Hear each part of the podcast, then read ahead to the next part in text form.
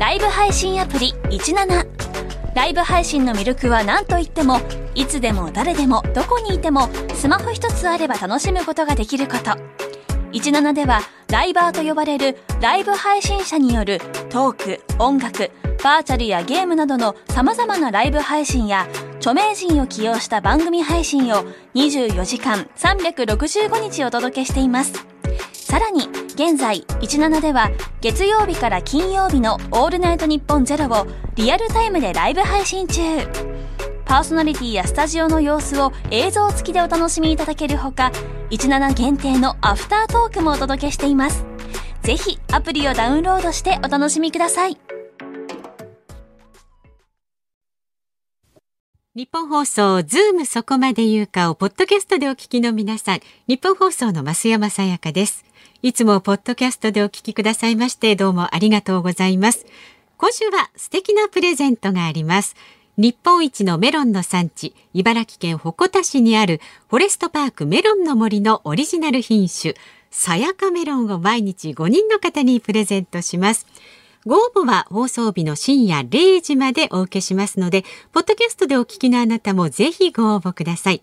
当選者は翌日のオープニングで発表いたします。番組のホームページに専用の応募フォームがありますので、簡単に申し込めます。あなたからのご応募お待ちしています。さあ、それではお待たせいたしました。今日のズームそこまで言うか、始まり始まり。6月16日水曜日、時刻は午後3時半を回りました。FM93、AM1242 ニッポン放送、ラジオでお聞きの皆さん、こんにちは。ニッポン放送の吉田尚記です。パソコン、スマートフォンを使ってラジコでお聞きの皆さん、そしてポッドキャストでお聞きの皆さん、こんにちは。ニッポン放送の増山さやかです。辛坊治郎ズームそこまで言うか。この番組は太平洋横断にチャレンジ中の辛坊さんの帰りを待ちながら期間未定で日替わり助っ人パーソナリティが今一番気になる話題を忖度なく語るニュース解説番組です。水曜日吉田アナウンサーです。お願いします。ツイッターで、えー、こちらはふみふみ23さん、はい、えーヨッピーの時に辛坊さんにゴールしてもらいたかったなちょっとずれましたねってあのおっしゃってるんですけど、うんうん、えー、先週若干申し上げたかもしれませんがえー、私、2が勝ちます。これは、あの、辛坊さんとほとんどお話ししたことがない私が、うんうん、あの、辛坊さんおめでとうございます。気持ちはありますけど、えー、踏み込んで何かっていう感じに、まあ、なれないなと思いまして。いや、何そんな遠慮してるんですか。いや、あの、遠慮してはいますけど、気持ちはね、うん、あの、こう、あの、この今もね。今も、えー、ニッポン放送辛坊治郎ズームここまで言うか T シャツ、祝太平洋横断成功、大阪サンディエゴっていう書かれた T シャツを。よくお似合いですよ。はい。はい、もうツイッターにも上がってますね、うちの番組でね。でツイッターにも上がってるんですけど、うん、あのやっぱりあんまり人間関係が普段ない方とラジオやるのって、うん、あのそれはそういうやり方もありますけど、うん、なかなかこうねえー、なんか家族間みたいなラジオいいとこじゃないですか。そうですね。ね、で、その関係ない人が、なんかこうね、あの、なんですか、えー親戚の法事に 全然関係ない人がいるみたいなとこちょっとやりづらいでしょ？いやいやもうズームファミリーはもう温かく迎えてますよ。ズームファンの方もね多分一番ねこの代打パーソナリティの中で、うん、誰お前ってずっと思ってたと思うんです。っていやそうそうです志らくさんがいてね、小倉智明さんがいて、ねね、でこう飯田アナウンサーだって毎日聞いてるみたいな方がいっぱいいらっしゃると思う中で、ねほぼほぼよくわからない大学生みたいなお兄ちゃんがここに混ざってるわけじゃないですか。いやお兄ちゃんと思わないですけど。で？そうです。おっさんですけど。でそのおっさんが混ざってる。でよく知らないよく知らないおっさん最悪じゃないですか 最悪のよく知らないおっさんが辛坊さんにあんまりなりなしもできないなと思っていたところで、明日なのはめでたいです。じゃちょっとほっとしてる感じね。まあ、ほっとしてます。はい、えー、で、そういうあの体験が今週もう一回ありまして、うんうん、えー、増山さん、あの、今週月曜日の、はい、あの、このズームの直後ですよね、えー、あのどんなお仕事されてましたか？さんまさんとね、はい、オールニッポンお願いリクエストお送りしましたよ9時50分まで。はい、えー、はい、明石家さんまオールニッポンお願いリクエスト、うん、漁港の肉子ちゃん公開記念、はい、えー、最高家族最低家族、うん、これラジコのタイムフリーも聞けますまだまだ聞けますんでお聞きになってください、はい、えー、これが午後6時から放送されていて、はい、僕はあの普通に会社員として他の仕事を午後6時に会社で、うんしてたら、はい、えー、でそして、まあ、ちょっとあのこのその時間帯、別のことや別のことあることしてたんですけど、うん、そしたらいきなり、えー、携帯に「日原」っていう番号から電話かかってきまして「はあ!」って思ったんですけど社長が。はい。あの弊社の日原真紀社長から、ええー、直接の電話が6時2分ぐらいにありまして、えー、何？って思ったら、うん。吉田、えー、さんまさんがお前の話をしているから今すぐ あそういう流れだったんですね。えー、っていうことで、うん、えー、あのお呼びいただきまして、えー、えー、スタジオに、うん、あのこう顔出したんですが、はい、でそして、えー、その瞬間聞いてなかったんですけど、うん、後でタイムフリーでも聞いたんですが。うんえ、松さん、どんな内容だったかを、あの、かいつまんでお伝えいただくと。オープニングでね、さんまさんがね、あの、吉田アナウンサーのことかなり話題にした話題にした。あの、あのそうそう。漁港の肉子ちゃんのね私あの舞台挨拶の司会をさせていただいたんですが、その前に、そう吉田アナウンサーは、えっ、と記者発表のねそうそう完成披露試写会とい。うかね、報告会の時の司会をされたと、その時の様子が素晴らしかったと逆です、えー、もうお分かりでしょう、えー、もうお分かりでしょう。えー、あのなんて言うんでしょうね。強烈に、えー、あのなんですかね。あのあれありがたいことなんですよ。ありがたいことなんですけど ずっと、えー、明石家さんまさんにダメ出しをされ続けているっていう数分間というものすごい光栄だと思うんですけど、えー、はっきり言うとオタク喋りすぎやって言われまして、まあ、そうそう。ほらさんまさんもね喋、はい、りでは負けてませんからはい、はい、でもあのアニメファンがそういうこと、うん、そういうことをあのしなくていいよっていうのを こうあの、えー、丁寧に優しく言っていただきまして。っていうんではなくてね、はい、ね、まああのまあでもあのアニメファン全部が悪いわけじゃないんですけど、アニメファンじゃなくて、まあほら私たちアナウンサーはっていうことですよ、うん、きっとね。そうね、あのこう余計なことするなっていうふうに、まあはっきり言われて、あのあそうですねと、えー、思ったんですけど、ええー、つくづくさっきのこの辛坊さんに、こう僕がこうなんかねもっとなんかわーって言ってもそうだけど、いいき行きづらいとか、もう今回もさんまさんにこうこうすごいダメ出しされたりするのを、えーあのされてるのをあの痛感して改めて思ったんですけど、はい、あの人生で僕はあの先輩がめちゃくちゃ苦手なタイプなんですよ。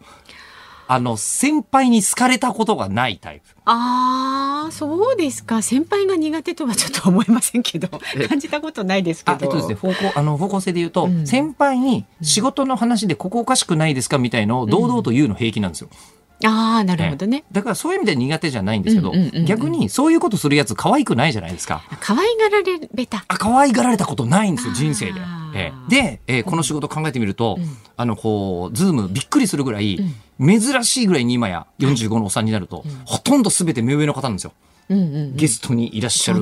方も今日だって木村盛夫さんとか、うん、もうバリバリの実績のあるプロの、ね、メディカルな方とかじゃないですか、だったりとか、もうその専門家の人とかでも他もね、小倉智明さんがいて、立川志らくさんがいてもう立川志らくさんなんて僕チケット買って学生時代落語見に行ってた方ですからね、みたいなところで、絶対好かれないっていう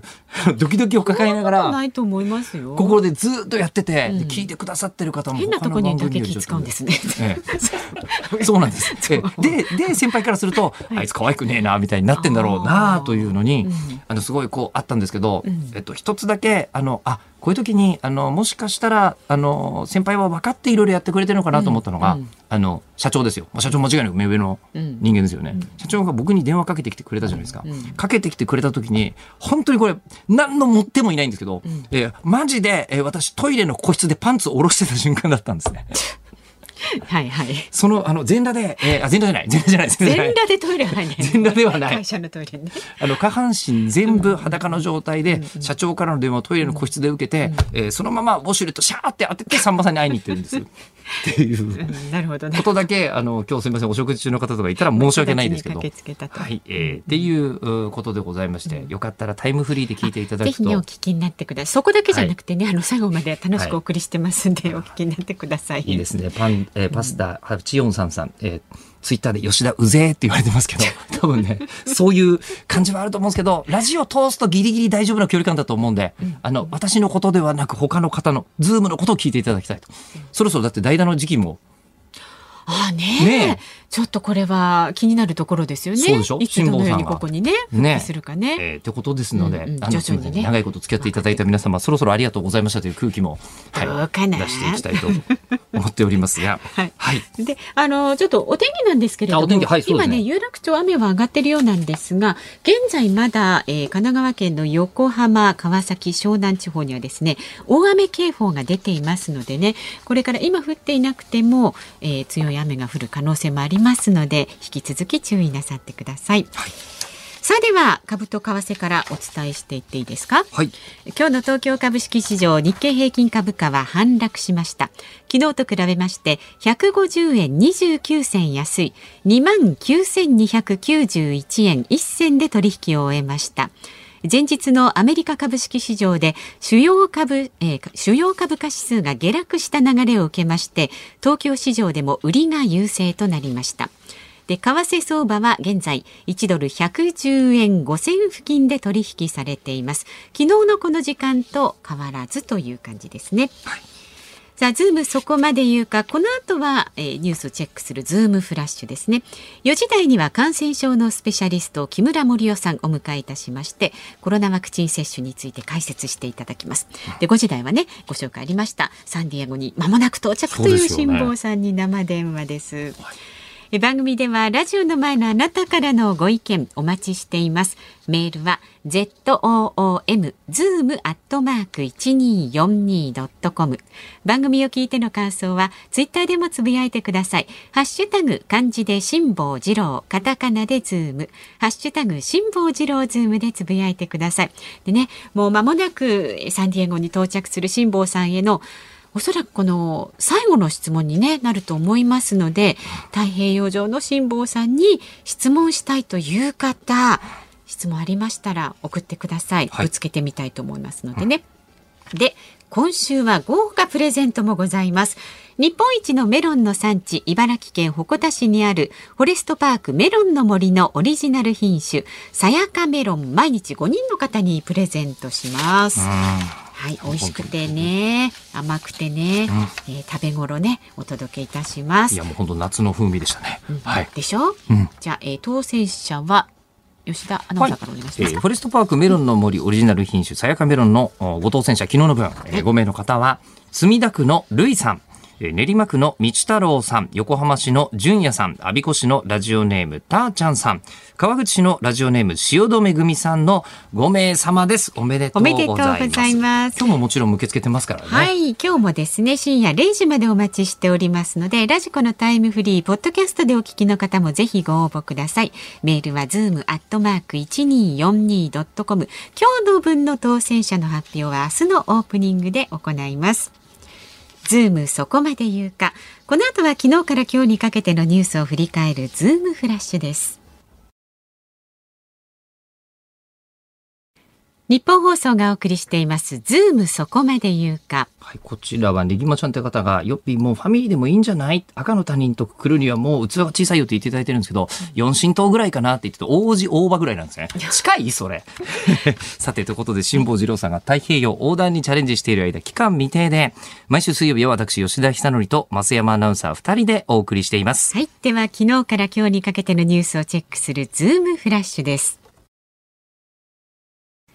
通常国会は今日会期末を迎えました。参議院で審議が行われていた自衛隊の基地や原子力発電所といった安全保障上重要な施設の周辺などの土地利用を規制する法律は与野党の攻防の末今日午前2時半ごろ参議院本会議で採決が行われ賛成多数で可決成立しました。7月以降の大規模イベントに関し政府が収容人数の50%以下であれば最大1万人まで認める案を軸に調整していることが分かりました。この基準が決まれば東京オリンピック・パラリンピックの国内の観客の上限となる見通しです。ロシアのプーチン大統領は米ロ首脳会談を前にアメリカのテレビのインタビューに応じ反体制派の指導者ナワリヌイ氏の毒殺未遂について我々には誰かを暗殺するような習慣はないと関与を否定しました。ソフトバンクグループの孫正義正義会長兼社長は新型コロナワクチンの接種を済ませた人にはペイペイドームでの福岡ソフトバンクホークス戦の観戦チケットを半額にする考えを明らかにしました。内閣府の少子化に関する国際意識調査によりますと子供を産み育てやすい国と思うかとの質問にそう思うが38%でした。2005年度の調査開始以来最小となりました。日本郵政はドローン開発を手掛けるベンチャー企業と郵便物流分野での連携を深めるため業務提携を結びました。2023年度をめどにドローンを使った郵便物や荷物の配送の実用化を目指します。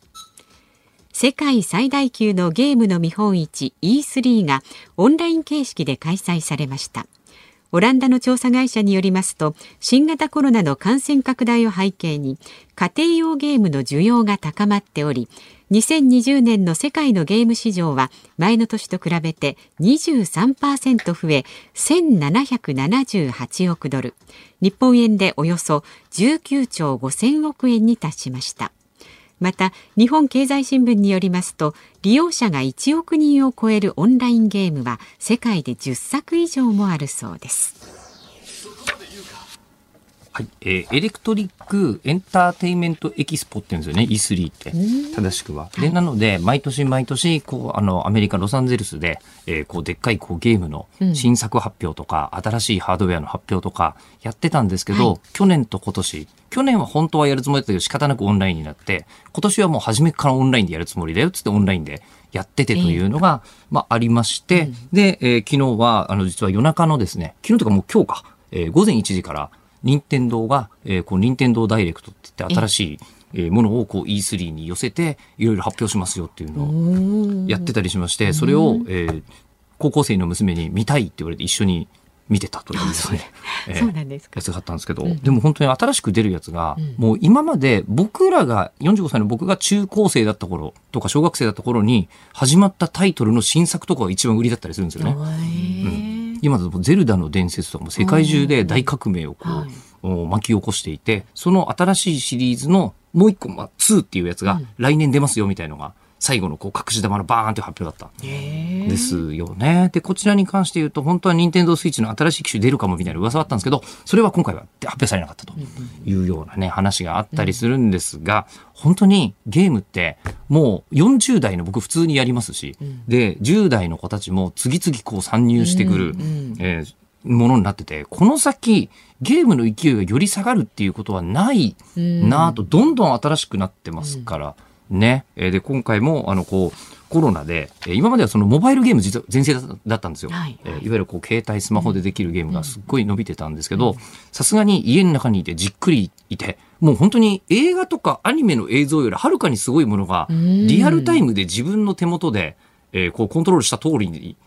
生成されていくわけですから、ね、なんかこう映画の中に入ってゲームを楽しめる的な感覚なんですかね。うん。うん、でそしてもうこれって人がやってるのだけでも楽しいみたいになってて、うん、時々ゲーム実況とかゲーム配信とか聞く人いるかもしれません。が、これねちょっと正確な数字かどうかわかんないですけど、はい、と今インターネットで生配信とかいっぱいやってるじゃないですか、生配信のうち17%ぐらいがもうゲーム実況なんですって。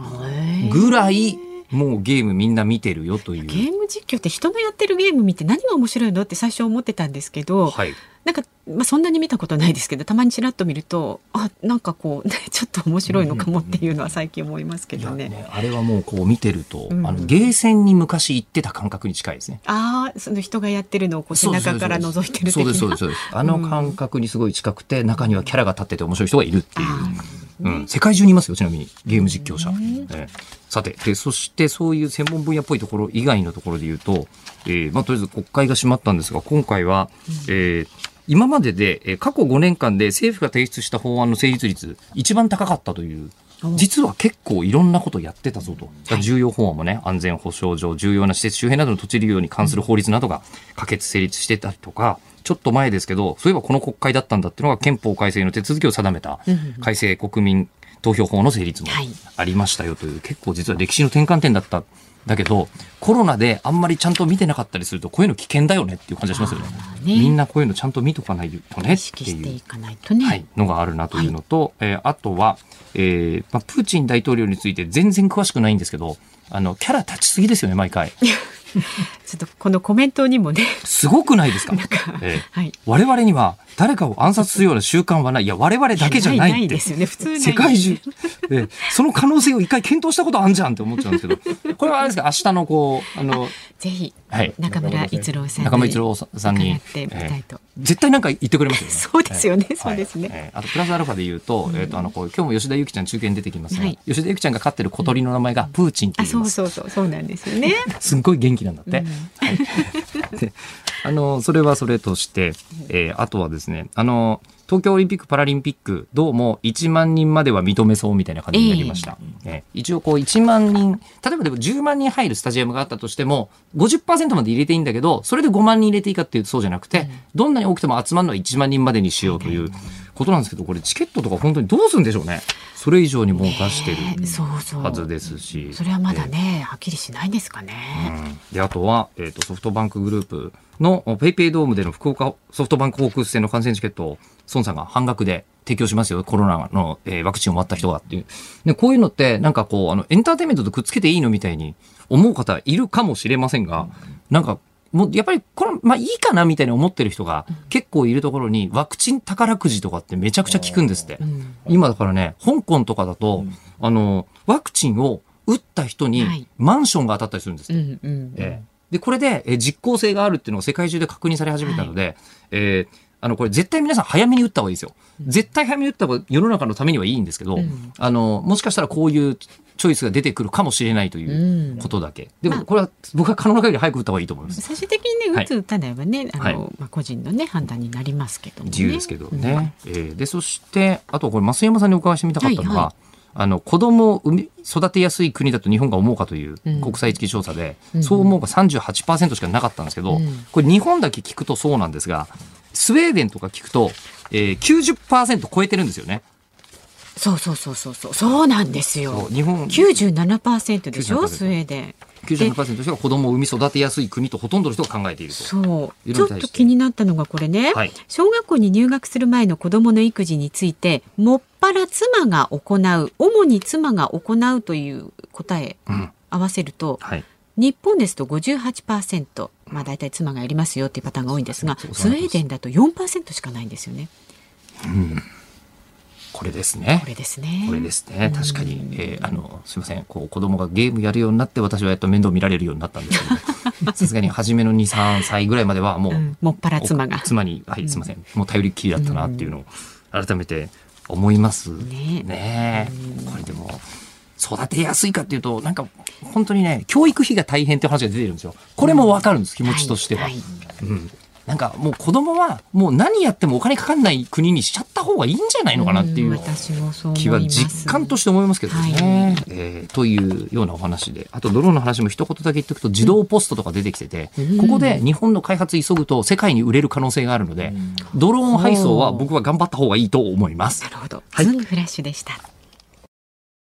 6月16日水曜日時刻は午後4時を回りました。東京有楽町日本放送第三スタジオから日本放送吉田久典と日本放送の増山さやかでお送りしています。日本放送ズームそこまで言うか辛坊治郎さんが太平洋横断にチャレンジしている間期間未定で毎週水曜日は私吉田久典と増山アナウンサー2人でお送りしてい。きますが、はいうん、先ほどあの宮崎さんねワクチン情報重要なんで伝えてくれた後に、うん、えっともう一つニュース持ってきてくれてたんですけどここでお伝えしたいのが、うん、え体操男子2016年リオデジャネイロオリンピック団体総合金メダリストの白井健三選手。いらっしゃいましたよね24歳、はい。はい、え今日記者会見して現役引退を表明した。引退しちゃうんですね。そうです。はい。今後について指導者としてすでに歩みを始めている後輩や年下の学生に自分がしてきた貴重な経験を伝えていきたいと語りましたというかもう本当になんか全力でオリンピックに向かい始めてる方がいらっしゃるんだなって気がしますよね、これに関しても続々と代表選手決まってね、はいはい、発表とかもされてますからね。まあでもそんな中これはカズ一番さんという方が、えー、よっぴ昨日オリンピックチケットの発送が遅れていますとのえー、メールが着信ありましたよという。そうなんですか。はい。これきっとね、このお買い上げになってらっしゃる方ってことですよね。うんうん、本当これからチケットの分配とか、ね、もしやるということになっても上限が何万人、ね、1万人に本当にこれが決まるのか、決まったらじゃあどうやってそれまた選ぶのみたいな、いろんな作業がまだまだ残ってますね。いずれしても時間がないですからね、スムースにいくといいですけどね。そうですね。はい。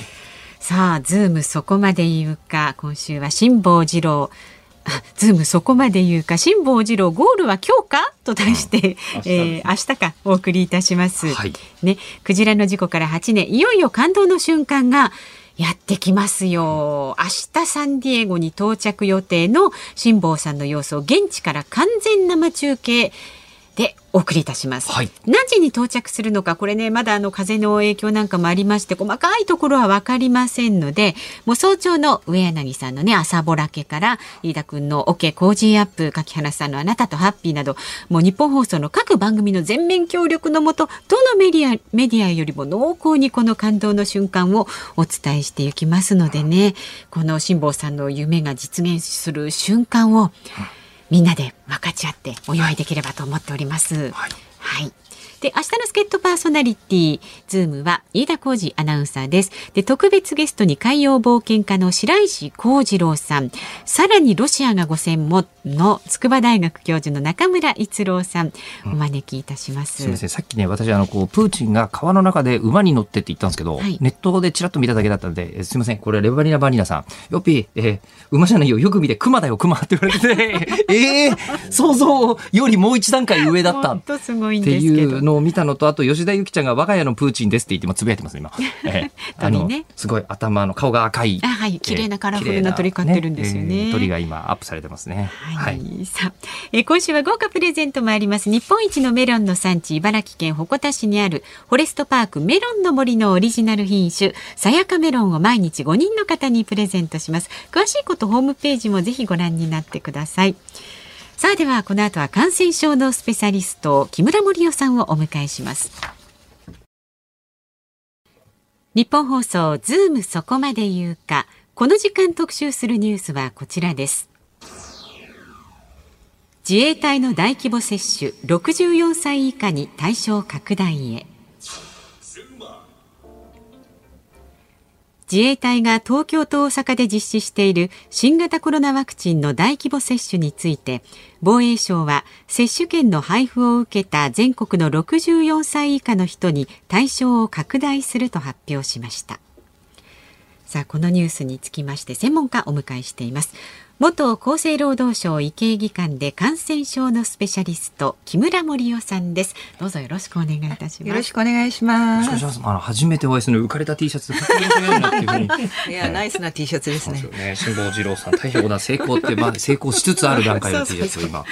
着たままお会いしてるんですけども、うん、どうもえっ、ー、とね、でも優し優しげにここで受け止めていただけてよかったなと。本当ですね。いろいろとあの妙な先入観をお持ちになる。あの記事とか拝見してるとすごく鋭くあのこの人たちの問題があるみたいなことをお借りになっていらっしゃるので、えー、で今日はまあそこまでをあのこう順を追ってお話をやっぱりお伺いしたいなと思いまして、はい、まずまあかなりこうワクチン接種一般の方にも広がってきました。医療従事者以外の方にも。あの木村さんはもうワクチンは接種されたんですそうですね。私は5月16日に2回目終わりました。あ、はい、5月の16日日に、それもあの医療関係者としてお受けになったんですよね。でこう受けられて、はい、でこれあの今週の月曜日の読売新聞の夕刊に載ってたんですけど、はい、あの医療従事者の方の感染って、はい、えー、5月の段階でもう9割も減ったんですってね。うんえー、まあ、これはあの本当にワクチンの効果というのはこれから中長期的な効果っていうのはリアルデータを取っていかないとはっきりしたことはわからないと思いますけれどもこのあの報告自体は非常に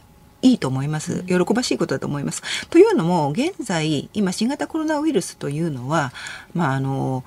特、特措法の中で、まあ、いわゆるエボラ出血熱とか、ああいう非常に怖いウイルス、かかったら半分以上死んでしまうような怖いウイルスと同じような扱いをしていて、そのために、まあ、重装備で、それから、えー、濃厚接触者もすべてこう、しらみつぶしに追って、えー、っと、感染が確認されたら入院するような、まあ、ちょっと大げさなことをやっている先進国でありますので、こんなことやったらどこの国も医療逼迫してしまうので、こうしたあのことを安心感を経て、それから得ていて、そして普通の先進国と同じような通常の風邪かインフルエンザと同様の、えー、対応が医療者にできるというようなことを、あのー、こうバックアップする意味で非常にいいニュースだと私は思ってます。やっぱり日本のこうあのこう一般常識でのコロナの受け止め方、まあ、人によって全然なんか受け止め方本当違うぞって感じがするんですけど、うん、ちょっと重すぎるんですか、まあ、メディアのあの煽り方は異常だと思いますね。異常。はい。いあ。の、まあいまあ、いわゆる地上波での、まあ、まあ、一部だとは思いますけれどもそうした報道っていうのはかなり、えー、この新型コロナウイルスという、まあ、あの2年、まあ、2年以上も2年ぐらいで付き合ってるわけですから、はい、まあ、当初だったら、まあ、わけのわかんないウイルスっていうことはあの言えるのでもう最大限のあの防御をしなきゃならなかったんですけれども今もう分かってきたことは新しいタイプのあの風邪のウイルスで10年経てばもうあの通常の風邪のウイルスと言われているようなウイルスということが分かってきたのでもうそこまでやらなくていいんじゃないですかという話だと思います。あのそれはもう科学論文とかがもう2年前の段階でコロナウイルスに関しては全然出てなかったと。いうけどもやっぱりこれだけ大問題だから世界中の科学者の方が研究していっぱい科学論文ができてると。いわゆるこうあの証拠があるエビデンスがあるっていうやつが揃ってきたわけですよね。そうです。なのにそのエボラほど怖くないよってい。うことが分かったのに、はい、変えられないのはなぜなんですか、まあ、それは多分あのリスクを非常にこう考えすぎてるんだと思いますね。例えば今その一類相当から、えー、例えばインフルエンザ並みの5類相当にする普通だからまあインフルエンザっていうと別に隔離されるわけでもないですよね。ねだから周りの人たちが濃厚接触者といって、保健所になんかこう登録されることもないわけで、こうしたことをやめてしまうとあの感染が広がってしまって死亡者が多くなってしまったりすると。えー、誰かが責任を取らされるんじゃないかっていうそういう危機感があるんじゃないかなと思います。その責任を取らされるっていう保身の、ね、行動をとっている方がもういる一方であの飲食店の方とかもう本当にエンターテインメント業界の方とかはその分あのこうなんていうんですか、うん、普通の営業ができなくて、はい、もう経済的に大変なひどいです。あの、ね、実際に日本は大体、もうあの新型コロナウイルスの感染者数も死亡者数も G7 の中では極めて低いです。うん、それにもかかわらず、えー、このような対応をしていてですねそのあのいわゆる実際のウイルスの脅威医学的な脅威に比して社会的な取り上げられ方があまりにあの大きすぎて乖離しています特に若い方たちにとってはもうあのほとんどなくならないあのウイルスですのでこうしたことを考えるともう過剰対応と言えますしそれからもうあまり取り上げられないですけれども実際に11年ぶりに、えーと、2000去年去年の自殺者数っていうのは増えていて10代20代の自殺も増えていますからこういうことをもう考えた方がいいと思います。そして今こうなくならないっていうお話があったんですけど、なくならないといつ、今まで日本というのは世界に比べるとかなり低く抑えることに成功していて、で、ワクチン接種までたどり着いたわけじゃないですか。はいはい、で、このワクチン接種自体を今うまくやれてると思われますか？私は、あの、菅総理がワクチン一本足打法とか言われますけれども、今の段階でこう、ワクチンを積極的に進めているっていう方方向性としては非常に評価してます。うん、じゃこのあのまあちょっとうまくこう運用ができてなくて空きが多かったっていったニュースが出た直後に、まあ、もう64歳から18歳までの方も大規模接種センターで、まあ、接種券は必要だけどできるようになったよっていうこういうなんか舵取りとかに関しては間違ってないんじゃないか。そうですね。ただ残念ながらですねあの一番注意しなければならないのはいかに早く65歳以上の3600万人言われるいあのいる高齢者に打ち終えるかっていうのが重要です。で、えっ、ー、と今ですね、64歳以下に進めるっていうことは別に悪いことではないとは思いますけれども、実際に本当にやらなければならないのは、3600人の多くの人たちを、秋まで、3600万人の、ごめんなさい、あの、高齢者の方たちを秋までに終えることですよね。で、そうなってくると、今、あの、経済産業研究所ってところが、あえーと、インターネットを通じてアンケート調査をやっているんですが65歳以上の方たちですと81.5%の方が打ちたいと言ってます、うん、ところが年齢が下げ下がってくるにつれてその打ちたいという方は減少していって18から25歳ぐらいあ25歳の方だと38%にまで下がってきます。で、ほとんどかかってもリスクがないっていう方たちに、まあ、積極的にあのこれを進めるには、ワクチン接種を進めるには、何か景品を与えるとか、インセンティブが必要なんですけれども、こうした労力をかけるよりは、もうもう高高齢者あ空いているんであればそこに高齢者の方たちは予約なしでどこでいつでも受けられますとか、あとはマイクロバスで運んで、あのもらってですねそこでも一気に打つとかそういうことをにを重点的に置くっていうことをあのして、えー、いかに早く3600万人の高齢者に打ち終えるかっていうことに重きを置いた方が私はより現実的だと思います。リスクの高い方をまず優先するっていう当然のことです、ね、結局あの私たちが非常事態宣言等で自粛を強いられているのは医療逼迫が起こってそれから医療崩壊の危険性があるからということで、重症化しやすいのは明らかにこの新型コロナウイルスで分かっているのは高齢者です。で、死亡者の多くは80代以降ですから、その方たちをいかに守るかっていうのが最重要課題であって、感染者は20代が一番多いですけれども、この方たちが感染したところであまり問題はないので、やはり高齢者をいかに守るかという方向性をきちんと貫くというのが必要だと思います。あの、ここで、もうずっとこの1年ぐらい疑問なのが、あの、今、病院、医療関係者の方ってものすごい活躍されてる方もいっぱいいらっしゃるじゃないですか、リスクを冒して。えー、でも一方で、病院が赤字だっていうニュースを聞いたときに、えって思ったんですよ。病院にお世話になってることが多ければ赤字にならない気がするんですけど。そうですね。ただ残念ながらこのコロナ対応をすることによって9割くらいの、えー、医療施設医療機関が赤字になるっていうことが言われていて、はい、それは何かというと、このエボラ出血熱対応みたいな、こんな大げさなあのことをしなければならないし、うん、人も必要以上に取られてしまうということがあります。それから、もう今のこのメディアが一番いけないと思ってるんですけど、院内感染をインフルエンザで防げないように、新型コロナでも防げるわけないですから、うん、ここで院内感染が起こったりすると、今度は社会的に叩かれて、そこの病院が倒産の危機にさらされるっていうことが起こってしまうので、もう悪循環になってるんですね。ですので、日本160万床という世界で有数な病床者病床数をあの持っていながらそのほとんどがコロナ対応に当たれない状況っていうのはこうしたいろんな悪循環から来てるんだと思います。うん、つまりせっかく頑張ってこうあの勇気出して言ってくれた人たちがちょっと、まあ、多少のトラブルしかも一定の確率で起きるわけですよね。起きたものをみんなで叩くっていうことになるとそこに踏み込む人たちはより減っちゃうしっていうそうです。それで自分たちが感染したら周り20人は医療従事者もあの濃厚接触者で働けなくなっちゃう、はい、こんな非効率的なことはありません。そうするとやっぱりその何ですか？こうエボラ出血熱並みの扱いになっているところを変えればいいけど先ほどの話に戻りますけどそこを保身のためにやるべき人がやってないっていうのがそうですね。もうあの欧米ではワクチンがあるのでワクチン打って2週間すればもう免疫があのつくと言われております、そうすればですね医療従事者ここにもあのニュースにもあるように安心して普通のインフルエンザと同じようにマスクぐらいの対応ですればいいと思います、うん、それが今まで得られたエビデンスに基づく、まあ、政策決定だと思います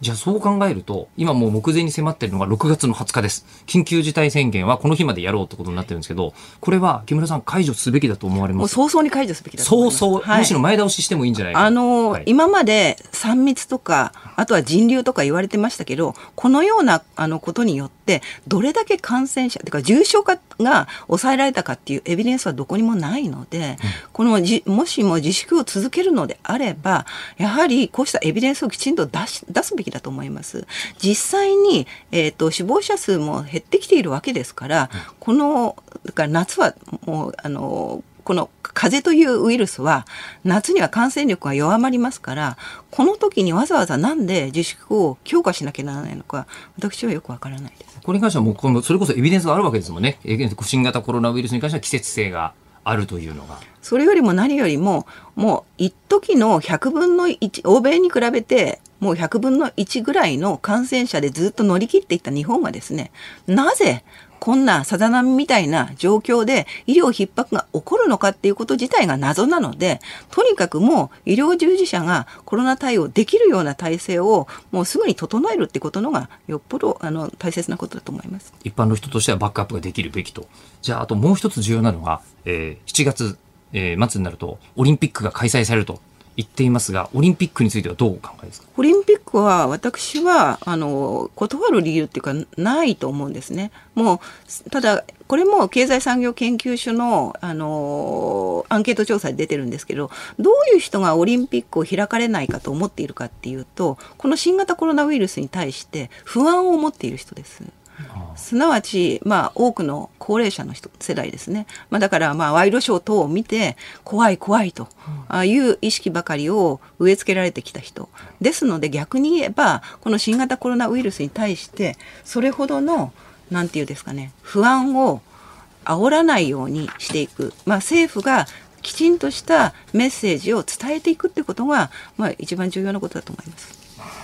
これね、あの、実はラジオとテレビの差差って一個あって、えー、えー、もう、あの、あんまりちょっと不謹慎なことでもね、言い方するつもりはないんですが、えっ、ー、と、テレビって、あの、こう何か地震が起きた時とかに、津波の映像って初めかなり流したりとかしてたんですよ。はい、でも、ラジオで津波の音声って絶対流さないんですよ。そうですね。人って映像的刺激の時って不安を煽るものに思わず見ちゃうんですよ。うんうん、なんか幸せ映画はあんまりなくて、ホラー映画っていうものがこの世に存在するのと同じように、ただねあの私別に津波はいいと思うんですよ、はい、例えばあのホラーであったとしてもそこの恐怖から得られる情報っていうのは自分はじゃあ逃げなきゃならないかどうかっていう情報を得られるわけじゃないですか。ただこの新型コロナウイルスの感染症を見たところで、どういうホラー映画系のものを見たところで、自分たちは何もできないわけじゃないですか。うんはい、多くの人にとっては関係ない話ですから、多くの人たちにとっては、通常の風邪かインフルエンザ程度なわけですから自分たちが何かを変えられるわけではないだから得られた情報っていうのは無意味でしかないってことです、だからもうコロナ情報に過敏に反応しないようにするっていうのがえっと、なんか過敏に反応するじゃしないじゃないかな。それが、えっと、エビデンスベースかどうかってところを、ちゃんとチェックできるようになるというか、もう私はこの間、なんか昼のワイドショーをちょっとつけたら気持ち悪くなっちゃったんですよね。あら、それは？もうなんかうつうつしたとした気分になって、はい、もうなんか不安になってきて、はい、だから一番いいのはこうしたもの、自分が不安だと思うようなコロナの情報を放送している番組は見ないということです。もう鼻から見ないと。君子危うきに近寄らず。でもまあプロでもそう思ってしまうということですよね、うそうすると本当に暗くなります。あのえっとエビデンスにちゃんと基づいて安心してるいいよっていう情報を出してるメディアとそうじゃないメディアを見分ける方法っていうのは何かあるんですか？もう私が知る限りでは私が出てる正義の味方以外にはないと思ってますから ちゃんと、えー、木村さんが出てるところが間違いないぞ 木村さんにちょっと焦点を当ててもらえるとね。はい、ということで、えー、あんまり怖がりすぎるのもどうかというのとあともう一つ、終わらないってことですね。終わりません。風は、ゼロにすることはどう考えてもむちゃくちゃじゃないですか、うん、風邪のウイルスはなくならないですから人類史上多分なくなったことないですなくなったことないですこれを50人に抑えるなんてことはですねもうあの大体28万人に1人しか風邪にかかっちゃいけないってことになりますから、こんなめちゃくちゃな指標はありえないじゃないですか。すね、会社ね、人類史上。200人とかいたら、1人や2人は風邪ひいてますよね。そうですね。ですよね。いや、本当に、あの、すみません。ちょっと明るくなるお話でした。はい。えー、木村森屋さんどうもありがとうございました。ありがとうございました。6月16日水曜日時刻は午後5時を回りました日本放送吉田久典です日本放送の増山さやかです日本放送ズームそこまで言うか辛坊治郎さんが太平洋横断にチャレンジしている間この言葉も今日ちょっと重いですよね、うんうん、期間未定で毎週水曜日は私吉田久典と増山アナウンサー2人でお送りしています。はい5時を過ぎましたので生存確認テレフォン5時の辛坊ですのお時間です。これはもしかしたら海の上にいる辛坊さんにお電話するのが今日が最後かもしれないというかもしれません。ことですよね、ね、衛星電話に衛星電話の方が通じるんですかね？もしかして携帯普通の携帯とか通じるんですかね？そうですかね。もしかしたらそうかもしれないですよね、ねまあ、でもとにかくね持っている衛星電話に今かけてますけれども、はいうん、さあザップさんさあ最後の電話って言われてますが、うん、どうかな？つながるかな？あと全工程の2%ですからね残りね。あ辛坊さん。あの日本放送吉田ですご苦労様です。何か、あの、こう、後ろに波の音みたいのが、はい。もうね、もうね、もうあの、ロサンゼルスタイムに入っちゃったんですよ。120度を超えましたからね、ロサンゼルスタイムってね、1日時差8時間なんで、もう深夜1時なんです夜中ですね。真夜中に。辛坊さん、すごい音がするんですけど、風ですか？それは波？風あ、これ違うんです。もうあの、風が落ちたんです。風が落ちちゃったんで、今もう、残りのエンジン分回ってですね、なんとか明日中に入ろうと思って頑張ってるんですけど、わかんないです。明日だから今、今のペースで、風がね、予定よりずっと落ちちゃって、あらあらあら。ギリギリ、ギリギリどうかっていう感じです今。そうですか。ちょっとじゃあ予定より遅れるかも、みたいな感じですか？高くなっちゃってる。うん。完全ベタなぎですよ、ベタなぎ。ベタなぎ。そうですか。あまあ、でも、今まではベタなぎでもエンジン使われてなかったですよね。やっぱり最後のゴールだからエンジンは使っても。うん。えね、ちょっと今なんかね、結構バタバタしてるんでね、はいはい、音声もすごい聞こえないんで。あ、わかりました。失礼します。あ、失礼しますですか。大丈夫ですか？ちょっと頑張ってくださいね。明日のお声を聞けるの、第一声聞けるのを期待して待ってますので。はい、わかりました。ありがとうございます。はい、はい、頑張ってください。はい、どうも。はい、はい、ありがとうございます。でもなんかもう本当創業中の漁船に電話しちゃったみたいですね、もうね。今に関しては、本当ギリギリなんでしょうね、もうね。そうですよ。いや明日、間に合わせてくれようという意識が終わりですかこれは？多分あの日没までには入りたいっていうことですからね。ですよね、うんうん、ね。わエンジン使ってるんだ。ちょっと感動しました。ヨットですからね。ここまでは。ねここぞという時しか使えないはずですもんねエンジンね。そうですね。あの最後の最後にあのほら海藻があるジャイアントケルプというねあの昆布の、はい、あるところでよく身動きが取れなくなることがあるんですって。スクリュスクリューが絡んじゃって、ね、昆布じゃなくても海藻何でもいいってことですよね。昆布とは限らない美味しそうでしたけど。あるところがあるらしいんですけれども、はい、まあそこ気をつけていただいてね、ええ、あとなるべくあの明日入れるようにうん、そうですね。日本放送では朝から、はい、えー、辛坊さんゴール体制を固めて、万全の体制でね、はい、愛情を持って受け入れたいと思ってますんで、はい、えー、まさかこの番組の生放送中とかそんな美しいことあるんですか？時間的に、ね、まあ夜中の一時だとダメなんですよね。真夜中には入校できないとかあるんですよね。で本当は今、はい、あの埼玉県富士見市のねリアル生ハゲさんのゴールの時に言うセリフ決めてますか？って辛坊さんに質問したかったんですけど、うん、残念ながら前回の時はほらこの国に生まれてよかったって名言残しされてますんで。前回はあの 救出された時のセリフですよね。今回は到着ですからね。そうなんですそうなんです、ね、何をおっしゃいますか？ねこのあたりも明日、注目していていただければなと思います、はい、はい、ではニュースに参ります。ニッポン放送ズームそこまで言うか。この時間特集するニュースはこちらです東京オリンピックに向けて侍ジャパンのメンバー発表東京オリンピックに参加する野球日本の代表侍ジャパンの出場内定選手の発表会見が今日行われました。はい。で、ね、あの、うん、昨日あの、はい、プレイブックというものが公開されましたっていうニュースが流れてましたよね。はい、これも選手とか、うん、こうそのまず選手の関係者の方はこのルールを守ってくださいというやつで、えー、オフィシャルは基本英語です。はい、えー、で一応こう簡単に大会、えー、委員会がこう訳したものとかを今手元に、うん、まあ、こういただいて。えー、いたりして、もうこのね、この野球の日本代表がこう発表されたと、ね、稲葉監督がこう、えっ、ー、と、菅野さんとかね、えー、菅野岩崎とか、えー、いろいろ出したよ、山田哲人出るよ、みたいなことが発表されたところですが、はいはいあの、いろいろ準備が、ほんすっごい、えー、あの、さみだれ式というか、うん、あの、今ですね、リアルタイムで私が困っています。そうですよね。はい、何を隠そう、吉田アナウンサーはね。はい。あの、こう、日本放送のアクレディテーションって言いまして、オリンピックの取材をする人間は、あの、こう、いろんな身分証とかを、こう、提出し、はい、えー、登録をして、で、その ID カード、すごいでっかいんですけど、パスポートよりもちょっとでっかいやつを、こう写真入りで持って、これがないといろんな試合会場とかにこう、行けないというので、ここら辺までもう本当開催するかしないか全くわからないままだったんですが、というか2020年の段階で当然間に合うように登録してるんですけど、まあ2021年も、えー、あなたが取材に行きなさいよということで、私日本放送の一応代表としてオリンピック取材行くことに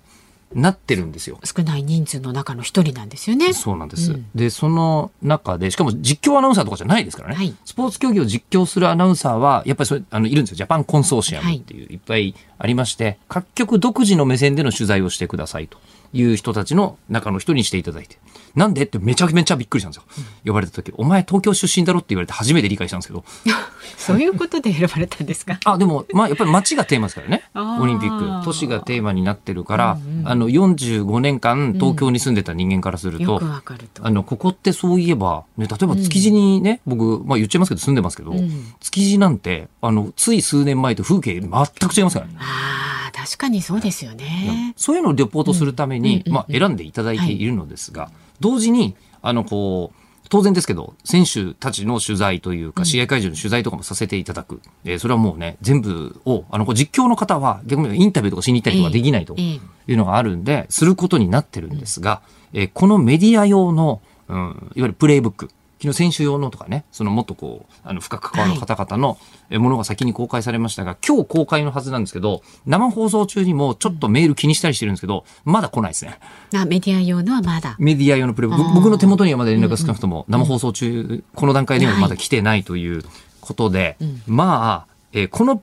プレイブックがないと、今回取材のプランが一切立てられないんですよ。確かにそうですよね。申し込みとかどうなるのとか、えっ、ー、と、あの、ミックスゾーンっていうね、言葉聞いたことある方もいるかもしれませんが、選手が、えー、こう、あの、いらっしゃって、で、選手が、あの、終わった後に、控え室に戻るまでの間に、必ずここを通ってくださいっていうルールになってるんですよ。必ずね、記者会見に出なきゃいけないっていうルールとかになってるかって、それは違うんですよ、実はね、オリンピックって。で、そこは通んなきゃいけなくて、その時に、あの、こう、マイクを出したりして、うん、気が向いたら答えるみたいな。うん、だけど。気が向いたらなんですね。えー、そうです。だから結果がいい人は、すっごいいっぱい喋って 帰ったりもするし、うん、残念な方は、前は通るけど、もう全然目もくれないで通ると。ただ、どう、なんか試合会場から、あの、どこ通って選手場に帰っちゃったか分かんないぞってことはないようにも実はなっているというようなシステムなんですけど、えー、この辺が今回はなんか一社一人とか予約制になるとか、いろんなことを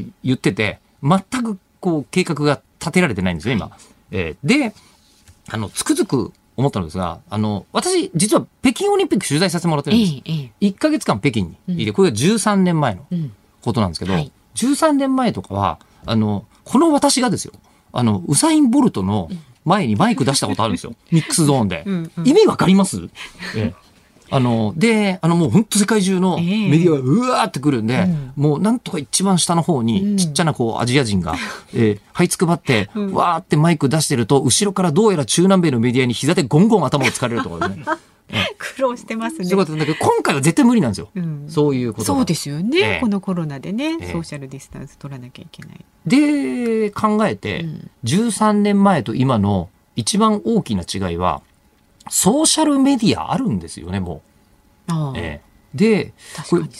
ミックスゾーンいるかなってちょっと思ったんですよ。ゆっくり話したい人は、えー、もうスマホに向かって自分の見解とか感想とかを言ってもいいんじゃないのかななんか逆にその方が自分の意見をしっかりと述べられるっていうようにもね考えられますよね。そうですね。ねで、まあメディアの人によっては例えば私には無理ですけど例えばこうこの人が陸上競技やり投げについてちゃんと質問すると、選手のためにもなるようなインタビューができるジャーナリストの方もいるので、うん、そういう方が聞くのはすごく意味があるなと思うんですけど、うん、例えば僕がね、重量上げについて聞けって言われても分かるわけないんですよ。うん、えー、一応ルールとかはちゃんと調べて、結果がどういう意味を持つのかは最低限把握しますけど、はい、なんか、重量上げ選手とやり取りを細かくできるかというと、それはちょっと難しそうだなと思うと。いうことを考えると、なんかこう、あの、えミックスゾーンはなくても今回はいいんじゃないのかなと個人的には思ったりするという。えー、で、じゃあ、そもそもマスコミいらないんじゃないかって言われると、そこはですね、また別のこう、北京オリンピックの体験があって、あの、当時ですね、えー、金メダル候補の一人に射撃に松田選手っていう方がいらっしゃったんです。えー、で、松田選手、僕実は生年月日全く同じだったんで、えーすごい面白いと思って松田選手の取材だけすっごいテーマに決めて勝手にやってたんですよ。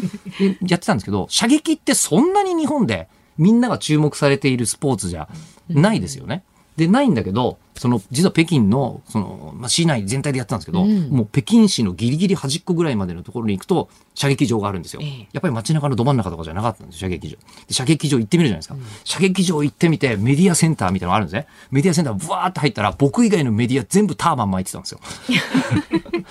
あの、これは、あ、そうかと。世界では、うん、あの、射撃を、ものすごく注目しているメディアというのは、あの、そういう文化の国々にあるんだみたいのを、如実に知ったこととかは、やっぱりこうお伝えしたいじゃないですか。うんうん、だからそのオリンピックってその最後のこのスポーツの結果だけじゃなくそこを通じていろんななんか文化みたいなのが見えてくるのを、あのこうお伝えするために、あのいろんなところ取材には今回も行こうと思って、はい、えー、いるんですけど、うん、えー、どこまで行ってもですね大会のねあのこう運営の方とかも、ものすごく大変だと思うんです。いろんな状況が変わるから。だって観客数の上限がこの段階になってまだはっきりしないんですよ。なんですね。何ができるかできないかが分かんないのって一番困りますよね。そうなんですよね。うん、いやでもそれはまあ我々もそうなんですけど、一番大変なのはアスリートの方も、まあ競技のルールが変わることはないでしょうけど、状況は全く変わる。その前後の準備もこう変わってきたりするというのがあるんで。この、うん、でもブレブレだからやらない方がいいのか、でもブレブレだけど、やっぱりやり通したっていうふうに、えー、言った、言えるのか、えー、本当前例がないんですけど、なんかこう、あのアスリートの方にだけなんかこう、プレッシャーかけるのはやめてほしいなとだけ思ってるんですよね。うんね、やるやらないの判断はその一つじゃないですよ、みたいなことは思っております。はい。ということで、えー、今回は、あの、オリンピック、もしレポーターすることになると、うん、えー、きっと辛坊さんがこちらにいらっしゃる時に僕が喋ったりとか、どういうこと十分にあり得る話だと思いますんで、ね、あの、その説はまたご愛ご愛聴ください。よろしくお願いします。はい。エンディング、今日は私、選曲させていただきましたが、えー、ザ・ポッシボー、後にチャオベラ・チンクエッティと名前を変えるんですが、はい、えー、全力万歳、マイ・グローリー、うん、メール紹介します。船橋市の誕生石はルビーさん。えー、山寺宏一さんと岡田ルミン翔子さんが結婚を発表されましたねと。えー、で、あの、個人的にはラジオで共演していた2人がまさかの結婚だったので今年一びっくりしましたしガッキーの結婚より衝撃が大きかったです。ヨッピーさんはこのお二人の結婚のニュースどう感じましたか？ぜひ知りたいです。お二人とも共演してたんですね、はい、共演どころじゃないぐらいいろんなことをお願いしたりとか、あのさせていただいているという山寺宏一さんと、うんうんはい、で奥様のこう岡田ロビン翔子ちゃんが所属してたのがこのザ・ポッシボーというグループなんですが、うん、めちゃくちゃ苦労してるんですよ、ポッシボー。ね、もう大デビューして、でもそれなのに200人を切るぐらいの動員になっちゃったところで、うんうん、えー、でもやるって決めて、もう一回やって、中野サンプラザ届きそうになったけど、8人足りなくて中野サンプラザ諦めて、うんうん、もう一回人数積み上げてやったりとかですね。もうすんごい苦労している間、僕ずっと追っかけてたんです。引退というか、その解散まで。そしたら山寺宏一さんと結婚して、うん、最後、昨日のコメントでロビンちゃんが、びっくりするほど繊細な山寺さんをって言ってて、うん、本当にいい結婚みたいので。そう、じゃあもう心から祝福って感じですね、心から祝福してます。はい。びっくりはしました。さあ、お聞きの日本放送、この後5時30分からは日本放送ショーアップナイター、セパ交流戦、松田スタジアムから広島対日本ハム戦お送りいたします。はい、解説が田尾康さん、実況諸岡正夫アナウンサーです。で、松田スタジアムつながっています。田尾さん、諸岡さん。はい、こんにちは。こんにちは。よろしくお願いします。お願いします。はい、マツダスタジアムはね、昨日の夜から今日お昼ぐらいまで雨が降ってたんですけども、その雨も上がりまして、今はね、ところどころ青空が差して、この後のお天気は全く問題ないなという感じですね。昨日広島が勝ちまして実に連敗を8で止めまして、はい、いよいよ今日がですね2021年の2年ぶりの交流戦の全球団の最終戦ということになりました、うん、えー、広島対そして日本ハムの3回戦なんですがま、日本放送ショーアップナイトお聞きの皆さんはですね、えー、総額550万円相当プレゼント、はい、ラストチャンスキャンペーンということで、今日もクイズトリプルチャンスは、あの鶴光の噂のゴールデンリクエストの鶴光市長と田中お美和子様のお二人にですね、クイズトリプルチャンス全問出題してい。ただきます。はい。はい、それからオーダースーツ、佐田のスーツお仕立て券税込み2万7280円相当とさらに現金3万円、